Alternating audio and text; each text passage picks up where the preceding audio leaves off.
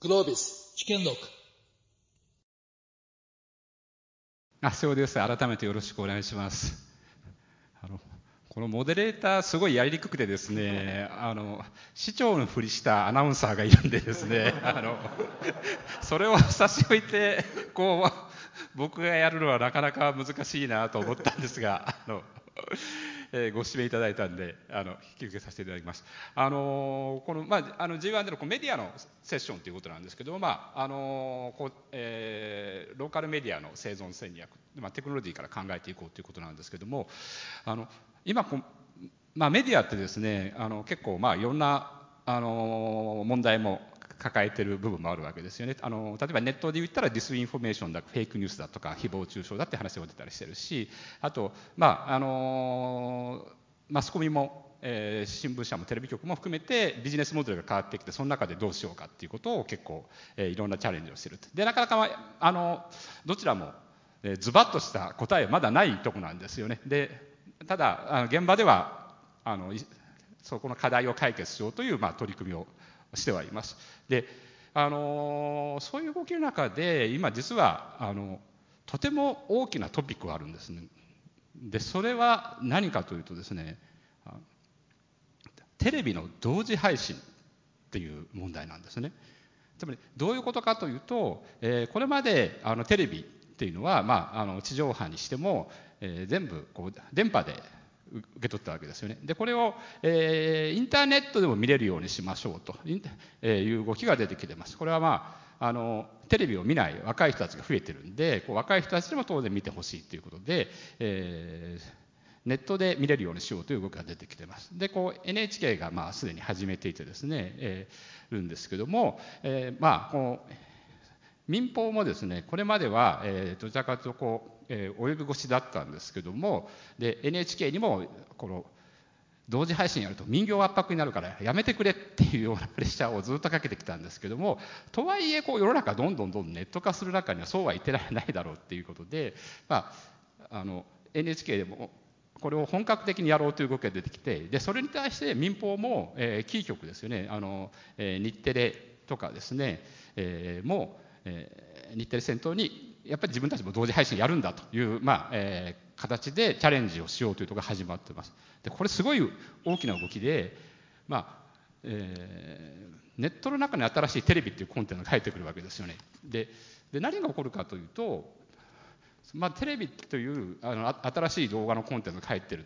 くるのと同時に例えばままさにこうローカルメディアから見た時にですねでこれまではやっぱりそのローカルメディアって電波で区切られてて、えーまあ、ビジネスができてたわけですよね。でこの垣根がもしかするとこうなくなってしまうかもしれない、えーそういうこうこれまでのビジネスモデルを根底から考えなきゃいけないようなですねあのそういう部分も出てきてるわけです。でここが要するにこれまでのマスコミテレビメディアにとってもどう取り組んでいくのかあるいはインターネットメディアについてもこういう新しいコンテンツをどう取り組んでいくのかということは、えーすごく大きなトピックになってます。これが大きな変化をもたらすんじゃないかと言われてるんですで今日もう、あのー宮崎放送のですねまさにこうローカルメディアで、えーもう最前線にいるえーマックさん来ていただいてるんで、えーちょっと早速お伺いしたいんですけどもこう同時配信の動きですねこう民放も、えー手を挙げました。これどう見ていられますか？今後どういうふうに？えーローカル局的にいくとはい。配信というのはやっぱり相当影響を受けるというふうに思っております、えー正直言って今宮崎放送6チャンネルで放送してますがそれ以外でも、えーキー局の番組が見れるようになりますのでそういう意味では、えー我々の放送を見てもらいたいんですが配信で見てもらえるということになってくるのかなと。実は BBC イギリスの放送局が2030数年に電波を返上したいという噂があります。もう電波いらないんだと。IP で放送するんだというような風になってきております。あもうネットだけでやっていくはいとういうような噂があります、んうん。それぐらいに実は日本の放送ってすごく遅れていてこの間もタイの放送局調べていたんですが放送局というよりかアプリでどんどん放送している時代とそういう中でどうローカル局が生き延びることができるかというのが私の課題でしてでもそれは生き延びれるというふうに思って今経営をしているというような感じです。なるほどあの今出た BBC なんですけど BBC は実はあのアプリもすごい有名なんですよね。であの NHK なんかで問題になってるのは今こうネット化していく中で同時配信していく中で、えっと、どうやってこう課金していくのかあのそういう人から受信料取れんのってそもそもっていう話もあったりするわけですけども実は、えー、BBC のアプリって成功例で、えー、その中で課金もできるようになってて課金ユーザーがあの多くてある種のニュースのプラットフォームになってるところあるんですよね。でそういう成功例もあったりするんですけどもでもまあそれはある意味 BBC とかあるいは NHK とか大資本でやっているところもあるわけですよね。でローカルメディアはそういう動きの中であの今賞賛があるとおっしゃいましたけどどういうふう戦略で考えてるんですか、えー、実は配信って赤字なんですね。だいたい数億赤字になります。なのでローカル局で数億と言いますとこれは会社自体が潰れるぐらいのものになっていきますのでそういう意味では配信はできませんただ県ということを考えると県民に信頼されるニュースとかをきちっと出していきさえすれば宮崎県民に必要とされる放送局になり得れば潰れないというふうに思ってます。これが宮崎県民から信頼されていない宮崎放送はいらないんだと言われたら潰れるといくかもしれませんが今までは総務省が守ってくれていましたが今度は県民に守られる放送局になっていきさえすればこれは生き延びていけると思うので実は今自社制作が10%しかないんですね。実は TBS からの番組たくさん受けてますんでそれを10%じゃ足りないと。これをどうやって15%それでも利益が出るような仕組みという形でやっていくとローカル番組って実は30%ぐらい取る番組もあるんですね。そういう意味ではそれだけ信頼されてると思いますのでそういうニュースとか情報をきちと県民にアップ入れすると同時に全国に世界にそういうことができれば生きていけるかなというふうに思ってます、ね、ちょっとじゃ牧さんの話がなんか県民とかちょっと政治家っぽい話なんかこうあの、ね、あの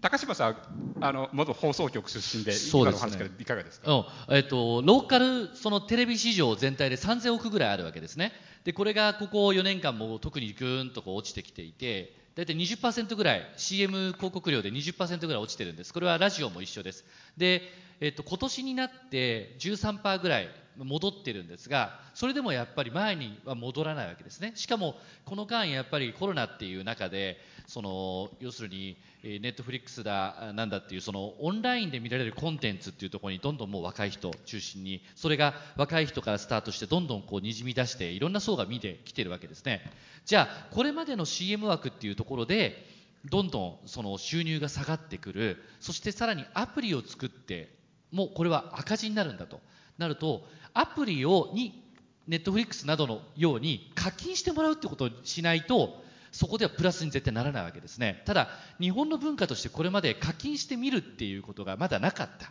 やっぱり情報はタダで見るっていうのが当たり前になってた時代にさあこれからローカルメディアの発信するローカルのニュースっていうところだけでどれぐらいじゃあ本当に課金してくれるんだろうっていうねようなところとかをさあローカルメディアがどういうふうに、えー、していくのかなってすごく注目をしていて実はさっき政治家みたいなお話し方ってあったんですが政治家にとってはこれねテレビって結構すごい大事なんですよ。なぜかというと確かに今 SNS だとかそういうのってすごくあの皆さん見るようになっているんですが例えばツイッターが流行ってるからといってですねツイッターでそこで発信したとしてもそこに投票してくれる人はいないんですよ。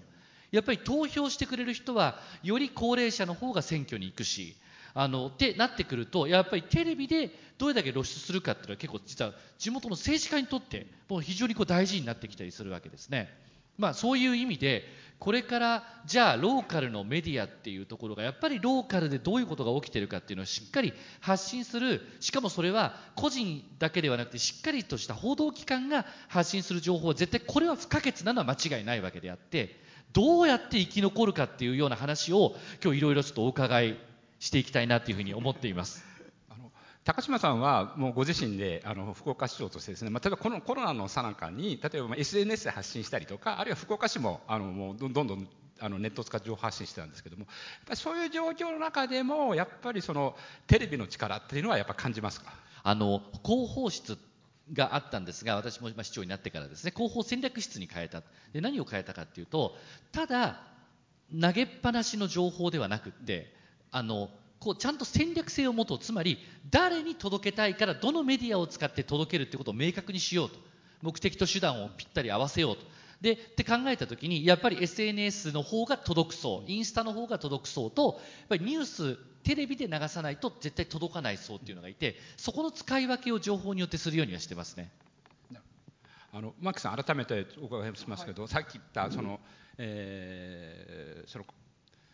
まあ課金なのか、広告なのか、はい、えー、そのネットの中で考えていくビジネスモデルってどどういうふうにお考えですか、えー、課金ができれば本当にいいと思うんですがちょっと今は課金は考えていないです。ただ今宮崎県は大体100万人県民がいるんですがその1割が MRT のアプリに加入してます、えー、ということは1割の人にはアプリでプッシュで情報が出せる状況になっていると。ただこれは県民以外の人にもアプリは登録してもらえますので実は100万人というのがターゲットではなくて例えばプロ野球が好きな人が登録してくれたら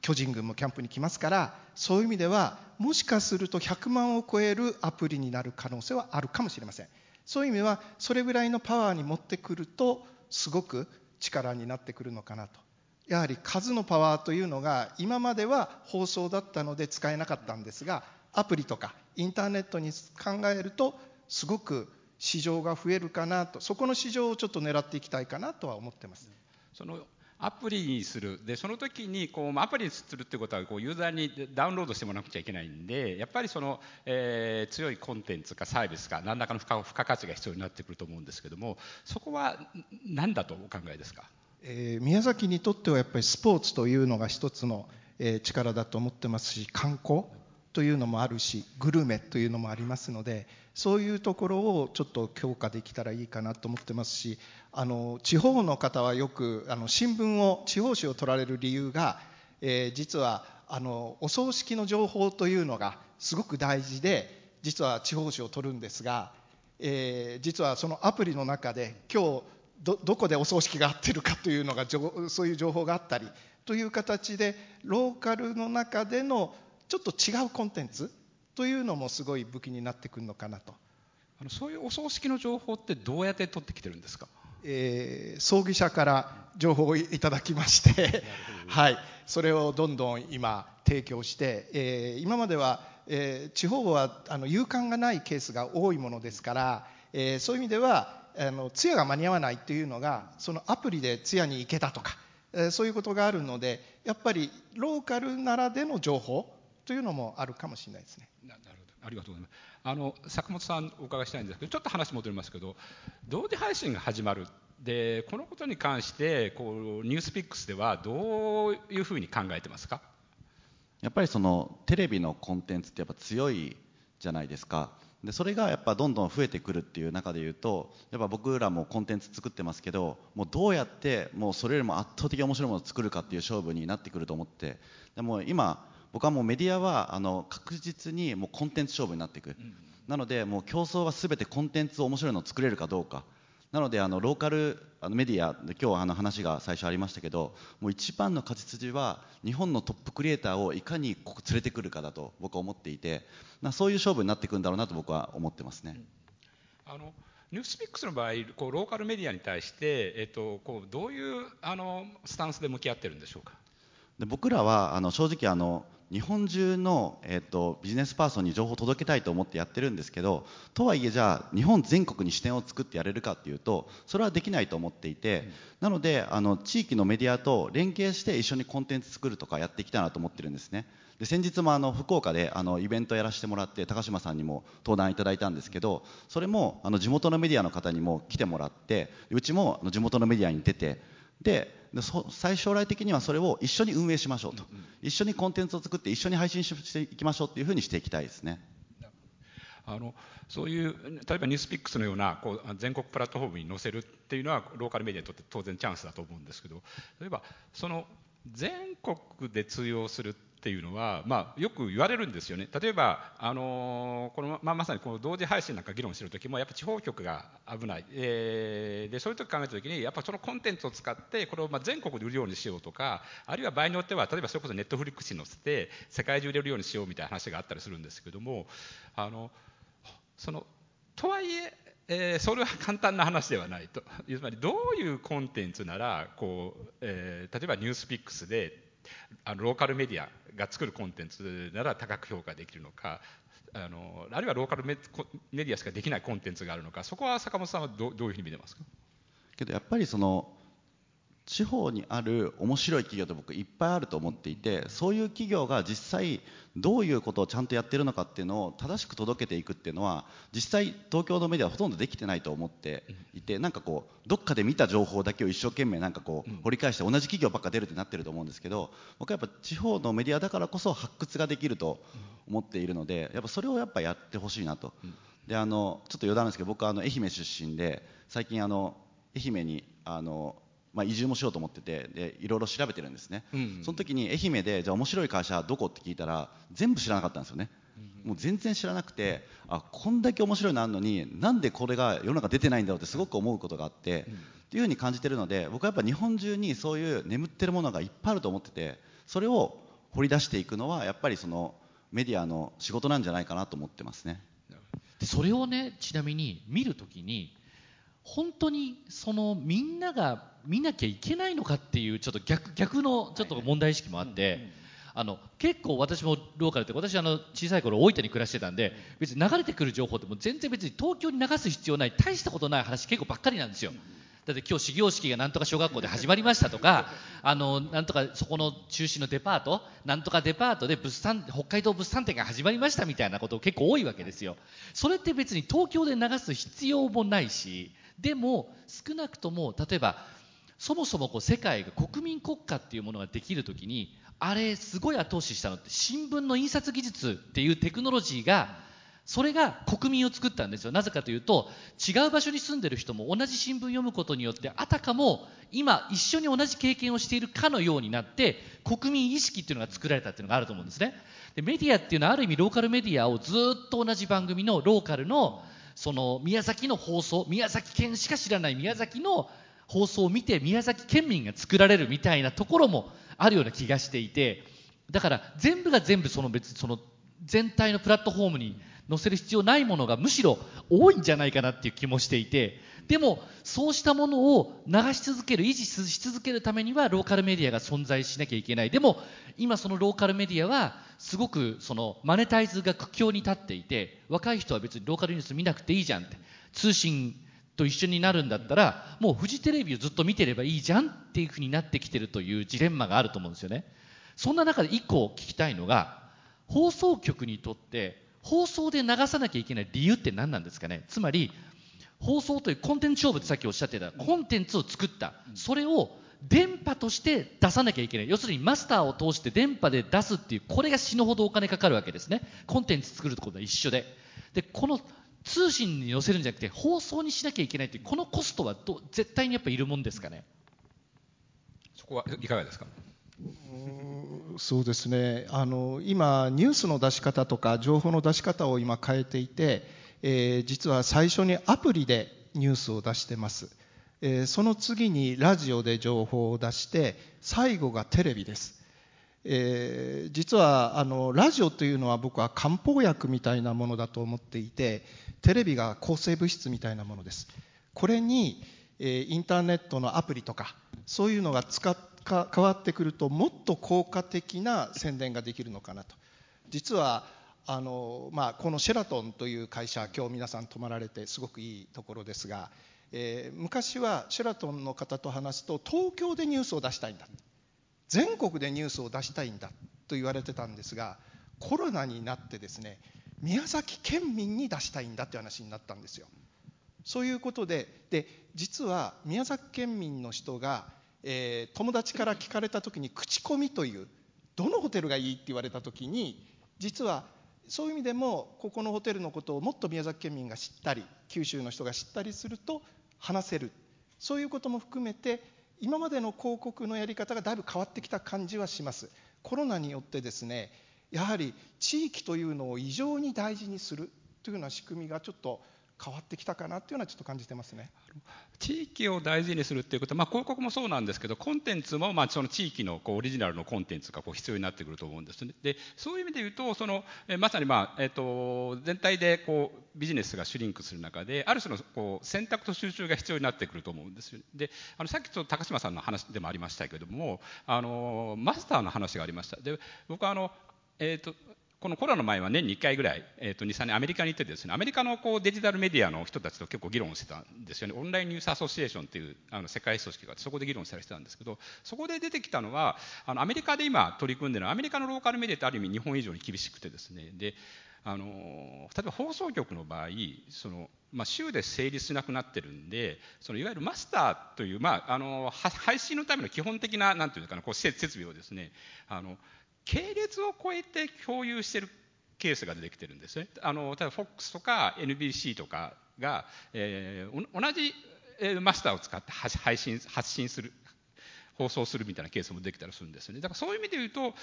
日本も、えー、可能性としてはそういう系列を超えた共有化とかあるいは権益を超えた、えー、資本関係とかそういうのも必要になってくるんじゃないかと思うんですけど宮崎はね一番進んでんですよ。うん宮崎は一番それが進んでるんですよ。なぜならもともと放送局の数が少ないから、クロスネットって言ってね、2局分の美味しいやつ取りでね、編成できるから、日本で一番宮崎の放送局が利益率高いんじゃないですか？そうですね。あの、ライバル局が今、日本一素晴らしい、えー、編成表案と言われておりまして、ええ。ー、フジテレビ、日テレ、テレ朝というのそれのクロスネットで1局で全部持ってるんですよ。はい、だから、あの、昔のその、ね、例えば8時だよ全員集合が8時になかったりとか、あの、ひょうきん族が日曜の夕方にあったりとか、それローカルあるあるだと思うんですけど、宮崎はそういう意味で一番美味しいことな状況なんですよね。まあ、あのなので、のんびりとしたあれになってるのかもしれませんが、でもそれでもやっぱり横とね、はい、一緒になるっていうそうですね。あの多分この3年ぐらいで、あの皆さんいろんなビジネスやられていると思うので。まずはあの法律が変わっていくんですね。法律を変えない限りは今放送法という中で守られてきてますので先に法律が変わっていくんですよ。なのでビジネスもそうかもしれませんがあの法律がどう放送法が変わっていくかを見るとですね実は国がどういうふうに電波強制を考えているかと、えー、前の職場の時に僕はあの、まあ、厚生労働省にいろんなあの、まあ、人事のことで交渉していたんですがその時もまずは法律を変えるんですね派遣法を変えるとか。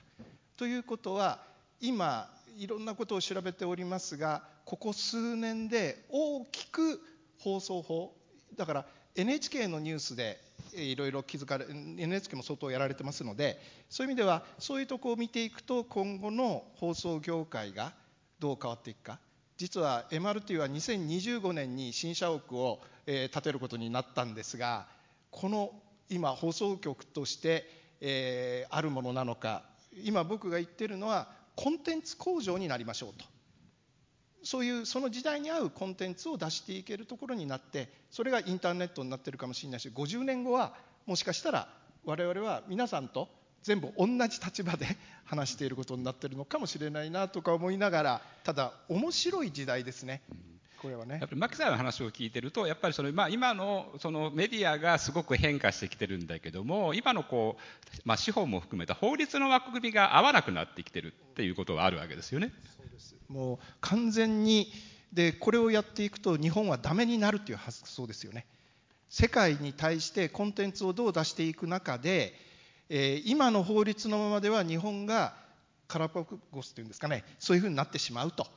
これではダメだからどうすればということは著作権がだいぶ変わるんですよ。実は著作権法を見ているだけでも次の法律がどうなるかも分かってくると思います、えー、著作権に今は守られていますが守られすぎるとコンテンツの流通ができなくなりますんでそういう意味では著作権法というのもすごく大事な要素になるかなと今後のインターネットがでどういうニュースを出すかということに関してもこう見えてくるものあるかもしれないですね。今、新聞社もそうなんですよね、新聞社もあの実は結構経営が厳しくなっているところがあって、でそういうところもあの資本をいろいろ考えたいんだけども、あの新聞社はあのやっぱりあの新聞社の法律があって新聞を経営している人以外は、えー、新聞社を経営できないっていうあの 法律としては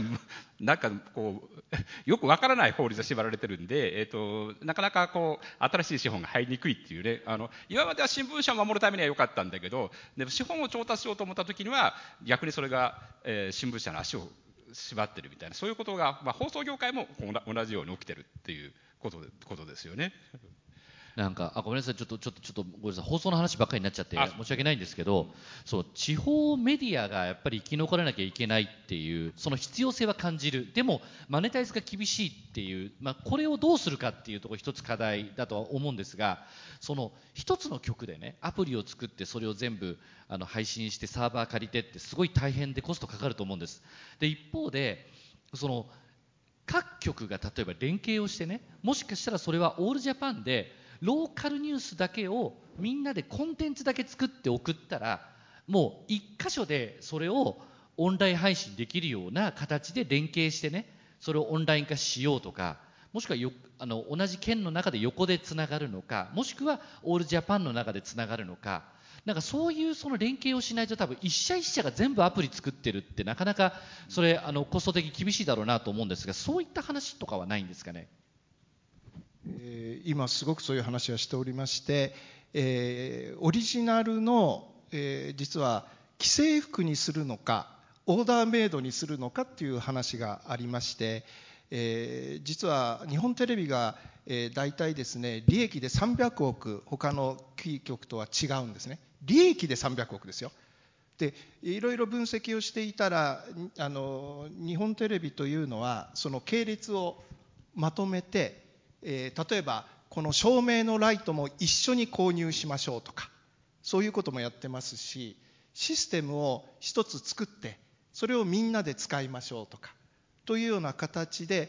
既製服みたいな、え、そういうものをどんどん増やしてところが放送局というのは今まですごく景気が良かったもんですからみんなオーダーメイドの洋服を作ってたんですね。でもそういうのではもう無理だというので、え、そういうふうになります。で国が考えているのが我々は系列という今あの日本テレビ系列 TBS 系列テレ朝系列フジテレビ系列テレビ東京系列、まあ、5つあるんですがそういうところを超えるようなことまで考え始めているというのが今国の戦略なのかなとやっぱりあのそういう意味ではこの我々は系列というのがすごくニュースネットワークですんで、えー、TBS の場合はジャパンニュースネットワークなんですね。富士ニュースネットワークなんですよニュースというところのネットワークなのでそういう意味ではそういう中のことからまたもう一つ、えー、その法律なりいろんなものでこう変えていこうというというのが感じてますね今ね。あのニュースピックスもあの動画動画にずっとチャレンジしてますけども、はい、あのニュースピックスのこう動画というのは今こう、まあ、広告の動画も結構多いですよね。広告あるいはの動画が多いのは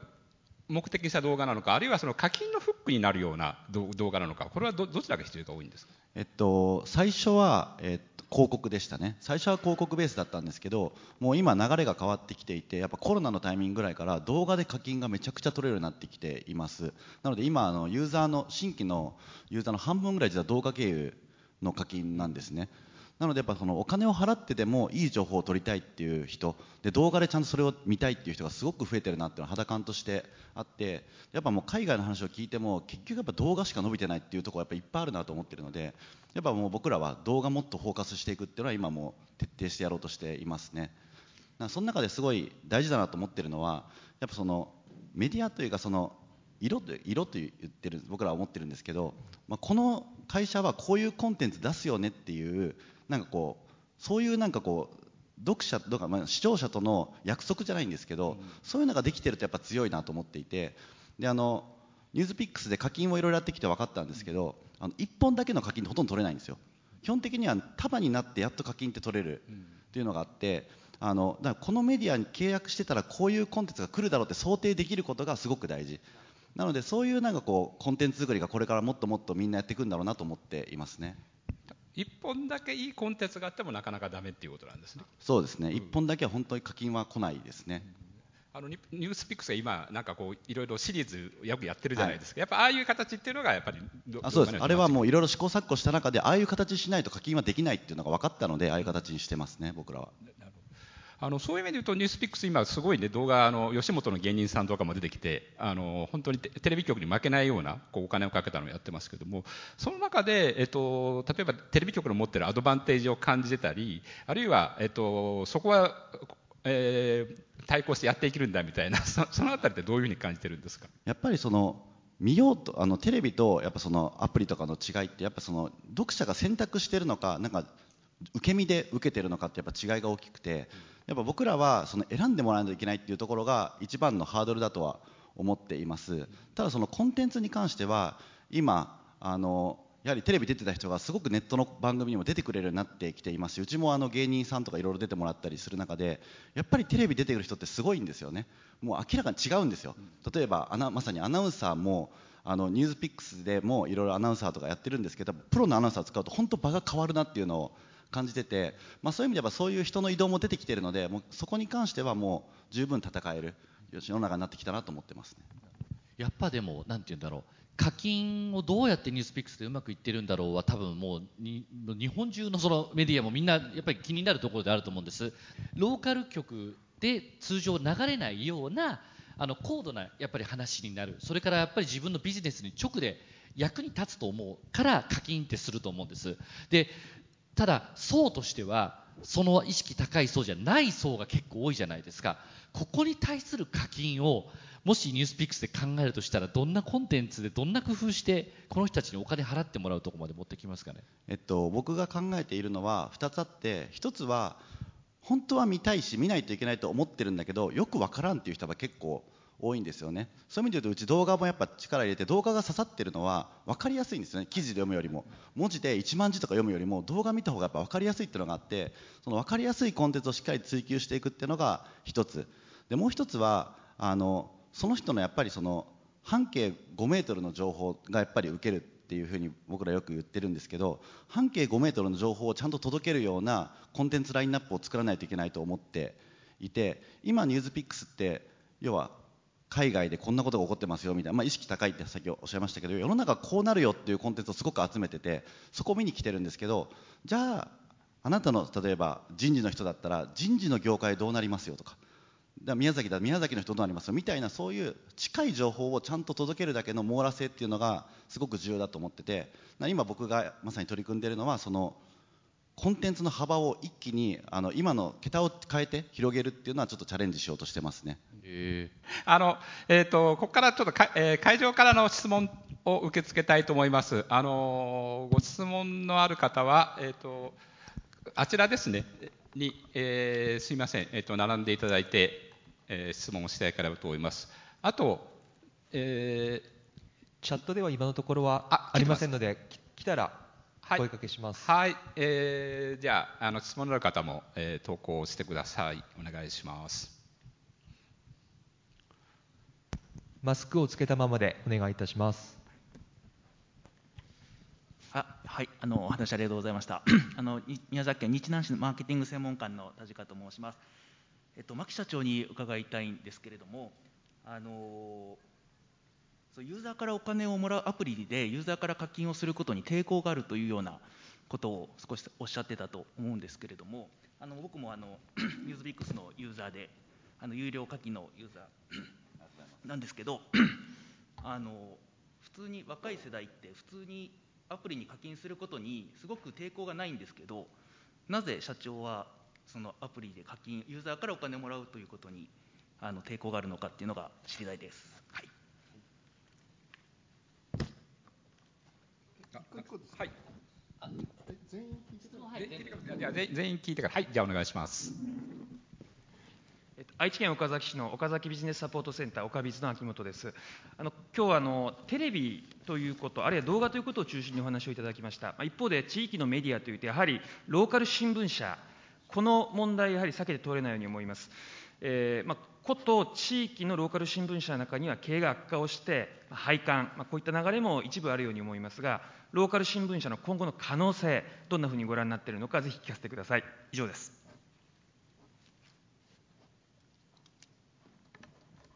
そう新聞全然話してなかったですねそうよ。あそうですね。新聞こそ大変なのに。はい、えー広島県福山市で歯科医師をしております井ノ原健と申します、えーニュースピックスの課金ユーザーです。いつもありがとうございます、えーありがたいあの えっとですね、今回、コロナのことで、えっと、非常にあの行政からの発信をですね高島さんのようにあのやってくださるところはありがたいんですけど、すべてのローカルガバメントがそれができるわけではないので、えっと、地方のメディア局がですね、あのあのローカルメディア局が、えっと、記者会見をネットで、え、全部発信配信してくれたりとかしました、すっごい助かりました。ああいうふうな、いわゆるローカルのメディア局の、しかも、まあ、記者クラブに入っているところじゃないとできないことっていうのをどんどんやっていただいたら、もう絶対お金払います。ぜひそれをご検討ください。以上です。ありがとうございます。とメディアの DX をやっています池上と申します。まさに仕事でこういったところに関わることが普段多いんですけれどもで牧社長のおっしゃってたそのコンテンツ向上になるっていうのは素晴らしいことで大賛成なんですが、まあ、実際にその変革を現場でやっていくと一つポイントになりなっているところが KPI でしてやはり放送局ですと編成も制作もかなり視聴率っていうものを気にして番組制作をしてたり編成をしてたりする現場があると思います。でその意識を変えていくっていうところが、まあ、かなり、えっと、難しいと思われますのでまあ、明確にも視聴率に変わる KPI っていうのを打ち出していく必要があるのかなと思うんですが、まあ、そのあたり、まあ、新しい KPI っていうのは何かというところをお伺いしたいと思います。はい。じゃあ、えっ、と、最初の質問は、えっ、と、ま、マクさんですね。はい。はい。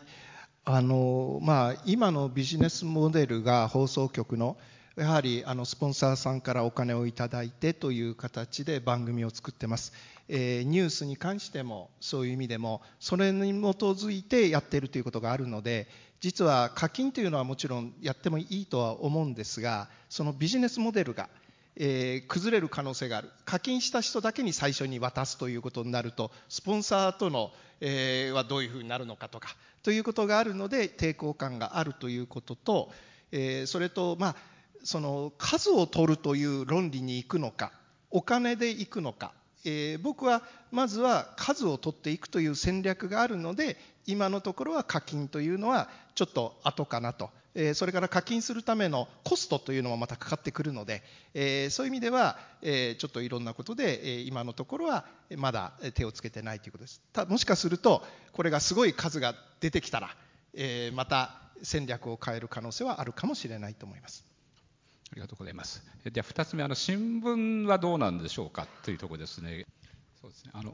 新聞社は僕もさっき言った海外の事例とか見てるんですけど、アメリカは確かにね、だから日本以上に厳しく倒産してるとこ多いんですけども、やっぱりその中で生き残ってる、成功してる事例があって、やっぱりそれはまさにあの選択と集中してるところなんですよね。あの例えば事件とか事故とか、まあ、さっきおっしゃったような、例えば葬式の情報みたいなのは、えー、それこそ葬儀屋さんから入ってくるとか、地域のコミュニティ記者があのボランティアで上げてくるような情報に切り替えててであの専門の記者はその情報を要するにチェックする。正しいかどうかチェックする。あるいは例えばあの行政のあの、まあ、いわゆるウォッチドッグですね。あの行政のチェックをするとか専門記者しかできないことにある、えー、というような切り替えをして、まあ、コストダウンと同時にあの質を高めてでなおかつその投稿してくれるコミュニティ記者が、まあ、ある意味あのえー、なんていうんですかね、サポーターになってくれて、支えてくれて成功しているメディアのケースもあったりします。だから、そういう意味で言うと、あのまあい、いかに早く切り替えられるかっていうのと、あるある部分大、えー、取捨選択して今までやったことすべて自前でやるんではなくて、そこを捨て去ることが結構大事になってくるのかなというふうに思いますね。ねちなみに、もう、という前提で、であえてちょっと逆のことをあの考える上でいいんですが、例えばその、辞めさせられないという、きついっていう話もあったんですが一方でですねそのそこが安定してないと。で自分たちでってなったらもうそこで全部営業から何から取材から記事にするところから全部やるってなかなか難しいじゃないですか。そうす。るとやっぱり各地方にちっちゃなあの、まあ、自分たちで何人か記者を集めてやるようなあの例えばあの自称メディアができてくるところで、ね、結構ブラックメディア化する可能性もあってですね。例えばお金をもらってある攻撃したい会社の悪い情報を例えば出すとかもしくは、えー、悪い情報を書くぞっていうことで脅してえー、とアンニーでもですね。それであの月額結構高いお金をもらってるっていうようなところがやっぱ各地に現でも現在でも存在してるわけですね。でやっぱりあのやめずっと長い歴史があってそこに対する信頼感、やっぱり一歩踏み越えちゃいけない。本当にそこは裏取りしないとやりすぎはいけないっていうその自制っていうのもなんかメディアってあの一定の役割を今果たしてるなって思うようなあのところもあるかなっていうのもあります。やっぱりメディアの最終的な価値はやっぱり信用っていう部分ですよね。だからその部分をいかに構築するかということですよね。ええー、とあ先ほど記者会見こういうものをやったら課金をするんだけどっていう話が、はい、えー、にありました。マックさんです。ねえーまえー、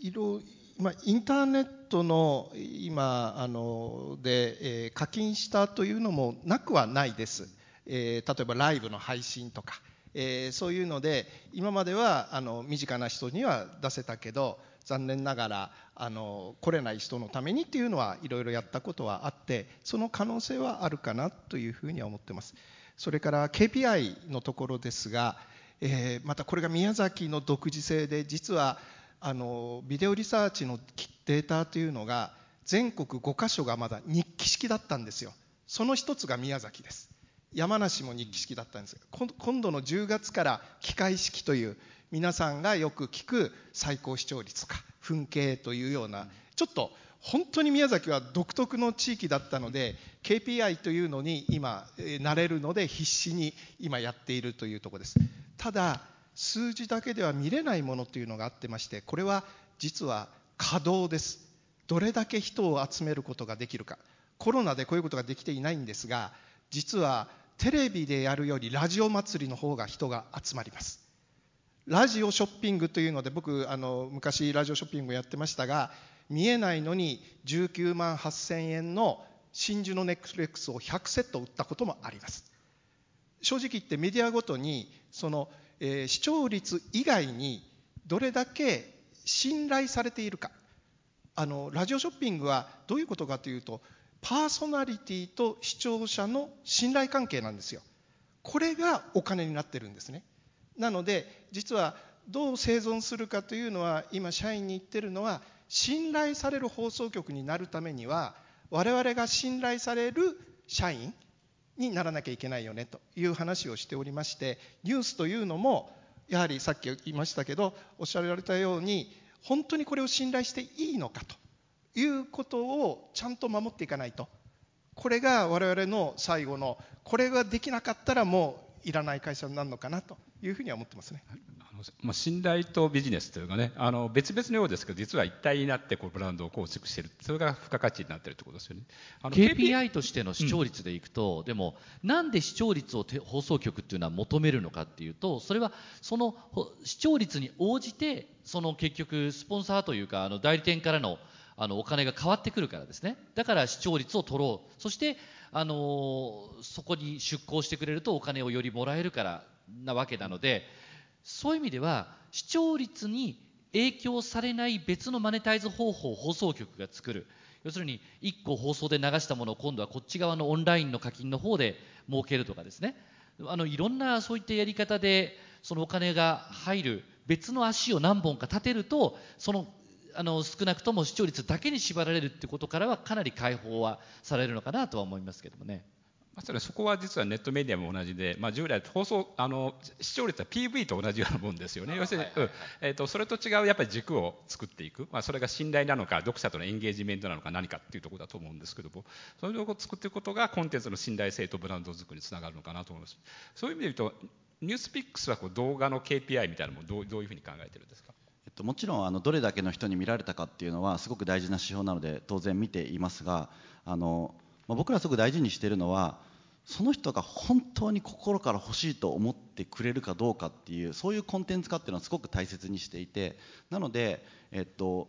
やっぱ課金をちゃんとしてくれたなおかつその後えーと、継続してやっぱこの見ようと思って次のシリーズも含めて見ようと思ってくれたかその継続率っていうところをすごく追ってますね。でこれは僕全てにおいてそうしていて例えば広告ビジネスもうちやってるんですけどもちろんページビュー何万ページビューとかってありますけどそれよりもこのコンテンツを見て何人が転職しましたとかこの企業広告を見て3人転職しましたよって方が明らかに価値が分かりやすいじゃないですか。だからあの1万人に見られるよりも1人さして1人が転職すればもうそれでいいっていうぐらいな広告を作るんだっていうのを大事にしてやってますね。あの、えー、もう時間がなくなりましたので、じゃあ最後にあの皆さんに20秒ずつですね。あの 無理でしょう。無理もうもう今言ってるうちにもう5秒10秒経ってますから。10秒になって10秒ずつこの。瀬尾さんまとめてくださいよ。もうあとまとめて。いいですか。スローニュースの瀬尾さんが。はい。じゃあちょっとスローにまとめさせていただきますけれども。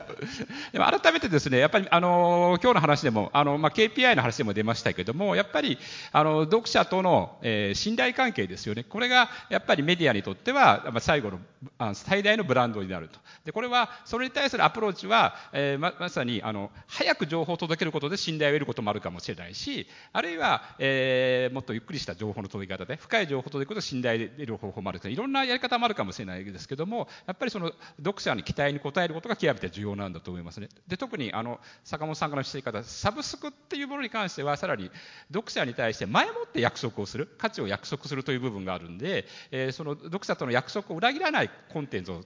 作れるかどうかっていうところが最大の鍵になるのかなと。ローカルでもそういうクリエイターを育てていくそういうコンテンツを作っていくことが重要になってくるんだろうなというふうに改めて感じました、えー、今日は、えー、3人の、えー、皆さんに集まっていただいて、えー、お話ができてあの僕もとても勉強になりました。皆さん改めて拍手をお願いできればと思います。